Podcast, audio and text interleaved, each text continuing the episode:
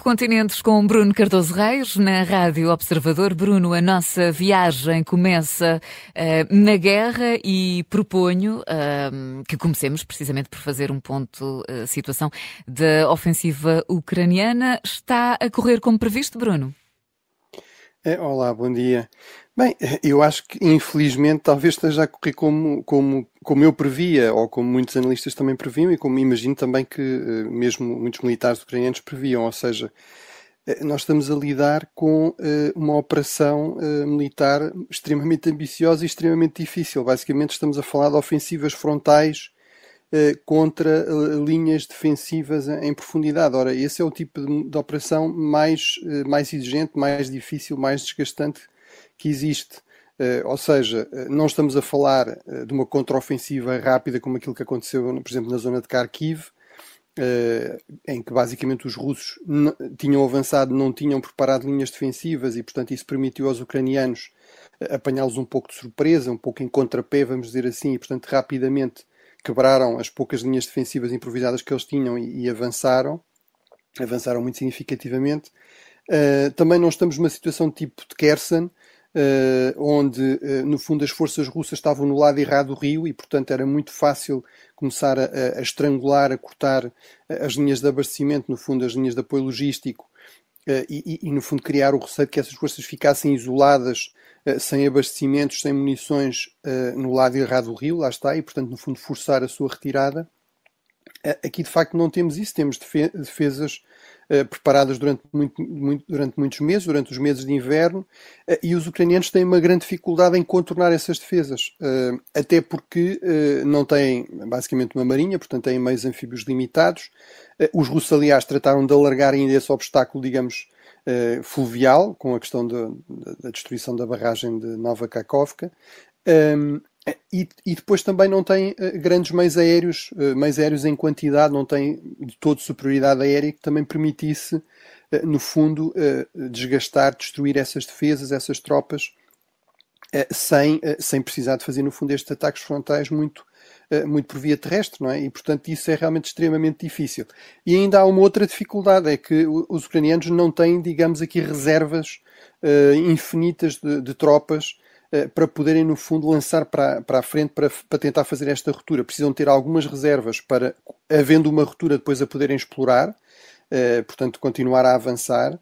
Uh, e, e, além disso, precisam ter algumas reservas, inclusive para garantir que, havendo algum uh, ataque russo noutra zona da frente, também conseguem acorrer a ele. Portanto, nós não temos aqui uh, uma situação do tipo da Segunda Guerra Mundial, em que era possível aos americanos ou aos russos quer dizer, fazerem aquelas grandes ofensivas que vemos no cinema, que resultavam, por regra, muitas vezes em milhares de mortes por dia, mas basicamente eles tinham uma reserva eh, praticamente inesgotável de tropa. É? Nós estamos a falar no caso dos Estados Unidos, eh, na Segunda Guerra Mundial, eles chegaram a ter 16 milhões de soldados mobilizados. É? No caso soviético, chegaram a, a ultrapassar os 30 milhões. Portanto, obviamente, ninguém tem exércitos com essa dimensão hoje em dia e nem, nem, é possível sequer mobilizar esse tipo de forças, até porque eh, até por causa, de, por causa da demografia, não é? E obviamente no caso da Ucrânia ainda menos, não é? Toda a população da Ucrânia, eh, ainda por cima com, com as vagas de refugiados, neste momento provavelmente não ultrapassa os, os 40 milhões. E portanto são realmente operações eh, muito difíceis isso não quer dizer que a Ucrânia não, não tivesse eh, vontade que isto estivesse a correr melhor.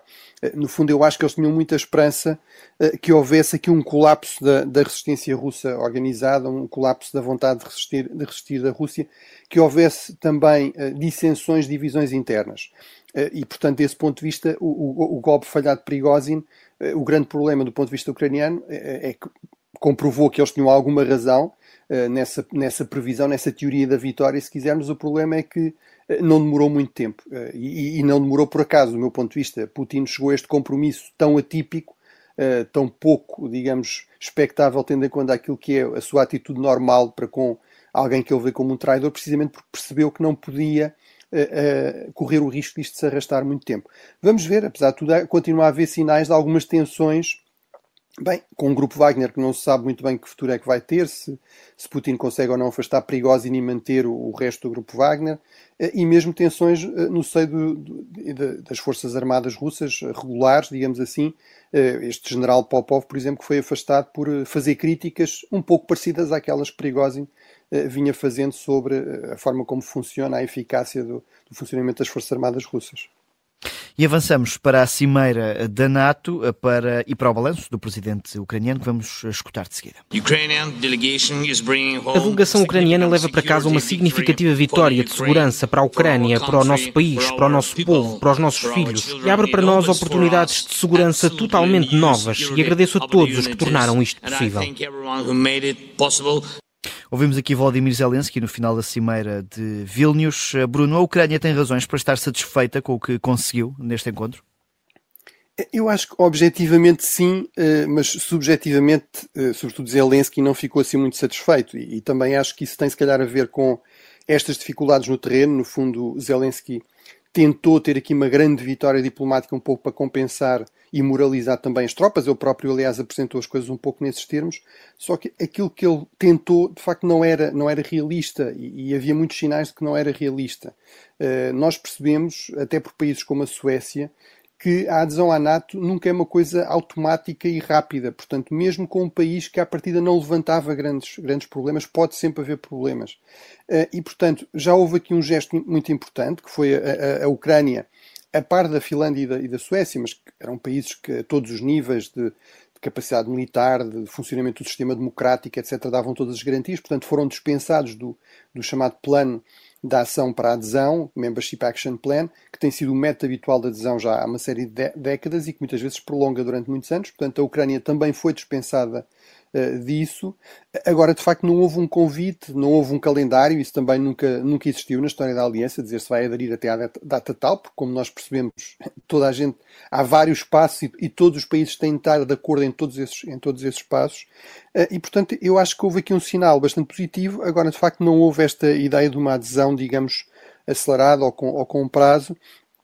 E isso não era realista porquê? Sobretudo por causa da questão do, do artigo 5 ou seja, eu percebo a Ucrânia sabe que essa é de longe a melhor garantia de segurança que existe no mundo e que tem esta grande vantagem que é insubstituível, que não é uma garantia que é dada pelos Estados Unidos à Ucrânia, ou é, é uma garantia de segurança mútua. Ou seja, todos os países membros da NATO têm interesse em que essa garantia funcione, funcione bem, seja o mais robusta possível, porque sabem que a qualquer momento podem ser eles a precisar. E até os próprios Estados Unidos precisam de aliados. Por exemplo, o único caso em que uh, o artigo 5 foi realmente evocado foi, durante o, foi a seguir ao 11 de setembro.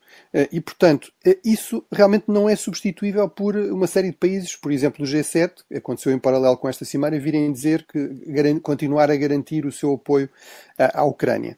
Agora, o problema aí para os aliados é que realmente o que é que acontece ao, no, no contexto da NATO e com o artigo 5 se um país que está em conflito, que não controla parte do seu território, entra para a aliança não é verdade que o artigo 5 seja uma coisa automática, é preciso sempre lá estar a ser evocado, essa evocação, digamos assim, ser aceito pelos outros. Também não é verdade que haja uma espécie de declaração de guerra automática. O artigo 5 diz que pode ser usada inclusive a força para responder a uma ameaça, mas a verdade é que os países não querem, digamos, atenuar ou criar aqui dúvidas sobre ou condicionantes ao artigo 5 preferem mantê-lo mantê o mais robusto possível eh, para, para uso futuro. E, portanto, desse ponto de vista, eh, claramente, pelo menos não era ainda a altura de discutir aqui eventuais condições de uma Ucrânia não completamente controlando completamente todo o seu território ou com uma guerra ainda em curso aderir. E, portanto, acho que foi, foi realmente, uh, objetivamente, uma vitória. Uh, Zelensky conseguiu também uh, anúncios importantes em termos de reforço de equipamento militar, que é importante já para esta ofensiva, nomeadamente esta questão que é se não há por exemplo, munições daquelas que têm, mais convencionais que têm sido entregues, então dar munições de maior alcance, dar, dar bombas de fragmentação, eh, portanto, aumentar aqui no fundo a, a capacidade, eh, o poder de fogo ucraniano neste contexto da ofensiva. Portanto, até aí também em termos práticos conseguiu resultados. Agora, em termos de adesão à NATO, realmente havia limites àquilo que era realista e esses não foram ultrapassados. Bruno Papa indicou esta semana uma lista de novos cardeais. Ecco i nomi dei nuovi cardinali. Monsignor Américo Manuel Alves Aguiar, Vescovo Auxiliare de Lisbona. Este som faz apenas referência ao nome de Américo Aguiar, mas Francisco indicou 21 novos eh, nomes que devem passar a cardeais eh, no consistório marcado para o, fim de setembro. Olhando para esta lista, podemos dizer que a Igreja Católica está a ficar mais uh, global, Bruno? Sim, e esse tem sido um dos grandes objetivos do Papa Francisco. Aliás, ele neste momento já, já nomeou a maioria dos cardeais eleitores, aqueles que têm menos de 80 anos e que, portanto, poderão votar no, no conclave que vai eleger o seu, o seu sucessor. Obviamente, o próprio Papa Francisco é, é um, é um exemplo desta maior globalização, deste esforço também de traduzir essa globalização da Igreja Católica. É o primeiro Papa que não é do continente europeu, embora obviamente seja de uma família argentina de origem italiana. Uh, realmente, uh, uh, os cardeais não europeus já são a maioria, também, entre os cardeais eleitores, mas, portanto, as Américas têm 39, a Ásia tem 26, a África tem 19. portanto, o Papa tem feito um esforço realmente para nomear mais cardeais de fora da Europa. Ainda assim, o grupo maior continua a ser o continente com mais cardeais, continua a ser Europa, com, com 53.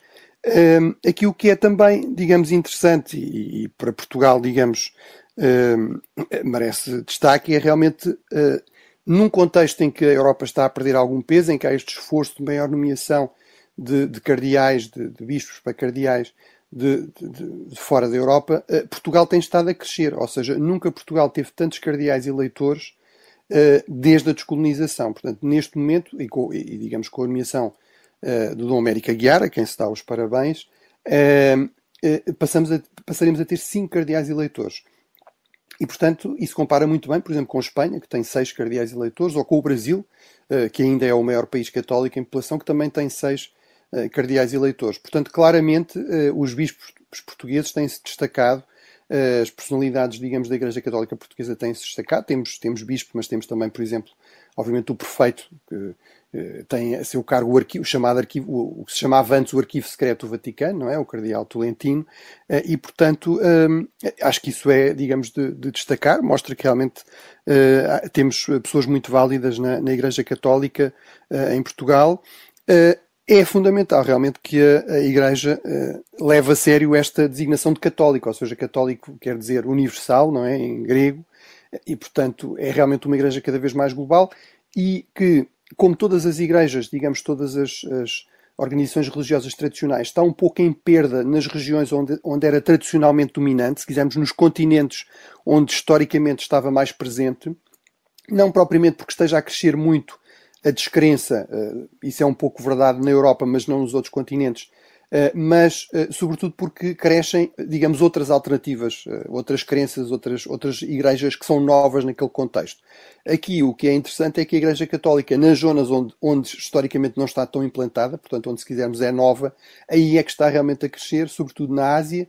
E, e mais ainda, e sobretudo em África, é o continente onde o catolicismo está a crescer mais, e, portanto, é normal que isso também se reflita depois em termos, de, digamos, dos equilíbrios de poder no interior da própria Igreja Católica e, nomeadamente, uh, no Colégio de Cardeais. Continuamos aqui pela uh, Europa uh, com Paris, a capital francesa, isto porque Narendra Modi foi recebido numa visita de Estado no 14 de julho, dia da Bastilha, o Dia Nacional de França. A Índia está a dar mais atenção aos europeus, Bruno? Uh, sem dúvida que sim. Uh, eu aqui há uns anos estive com um alto responsável indiano que disse claramente: eu sei que isto é estranho, tendo em conta a história, o histórico da Índia como a grande potência do sul global, líder do, do, do chamado bloco afro-asiático, portanto muito que se opunha muito às potências ocidentais, até com potências coloniais, mas mesmo depois disso. Uh, mas nós realmente a Índia quer uma maior presença de, dos europeus no Oceano Índico, inclusive em termos militares. Isto, obviamente, tem uma explicação muito simples, que é a China, não é? Portanto, a Índia e a China têm grandes tensões, têm uma longuíssima fronteira onde há múltiplas disputas territoriais, por vezes uh, violentas. Uh, ainda há dois anos houve, houve, conflitos eh, violentos com a morte de soldados indianos uh, e, portanto, temos de facto este, esta viragem. Começou, diga-se, já a partir de meados dos anos 80, enfim, sobretudo a partir do pós-Guerra Fria, de uma maior aproximação aos países ocidentais e aqui realmente a França é um parceiro de eleição da, da Índia. Uh, uh, esta parceria estratégica vai celebrar agora 25 anos.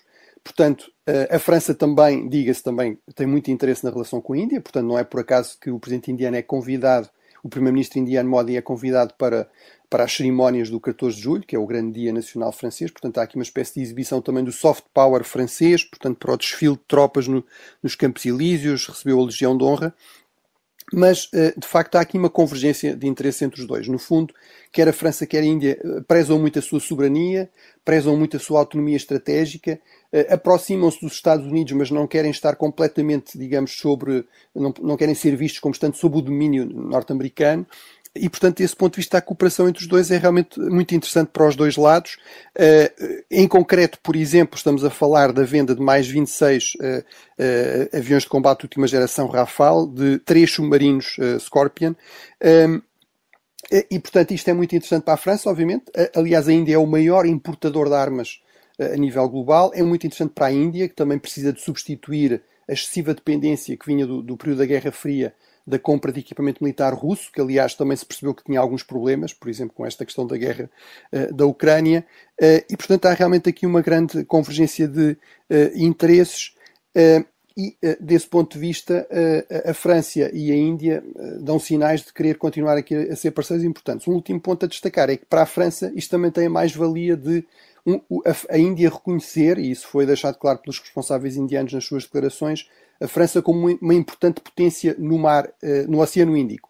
Eh, nós esquecemos que a França continua a ter territórios ultramarinos importantes, eh, por exemplo, no Índico, Mayotte e Reunião, e portanto tem realmente uma presença militar e naval permanente no Oceano Índico. Isso muitas vezes foi contestado no passado, inclusive pela Índia, agora é, no fundo, é a própria Índia que vem reconhecer isso como uma mais-valia, como algo importante e que se deve manter.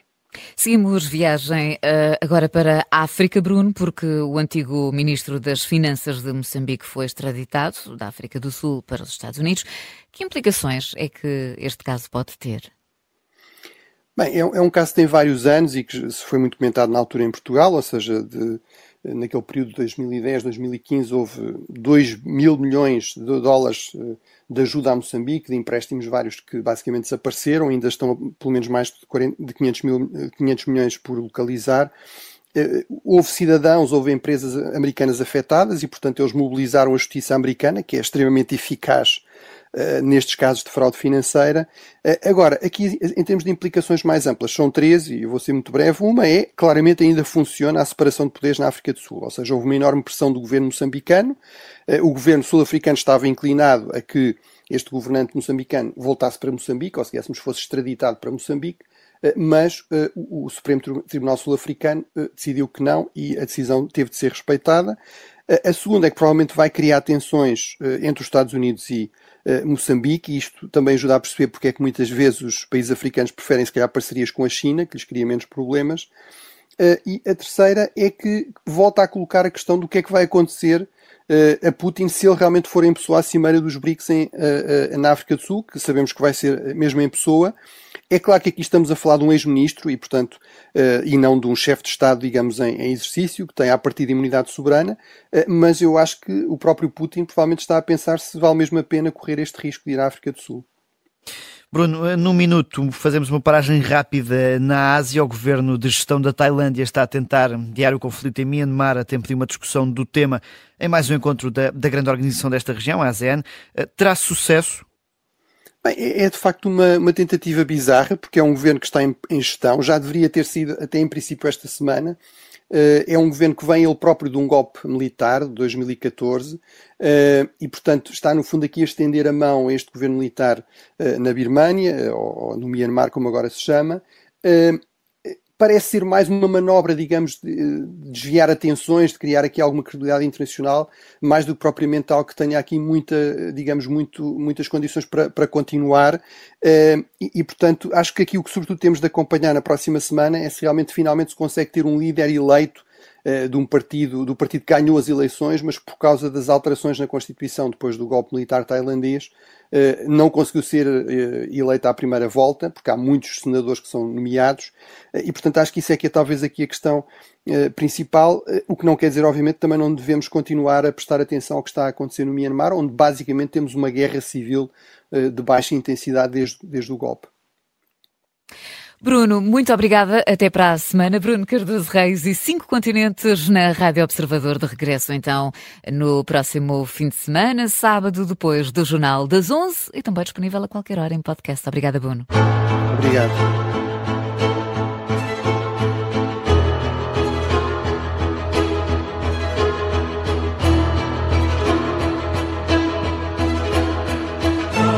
Rádio Observador.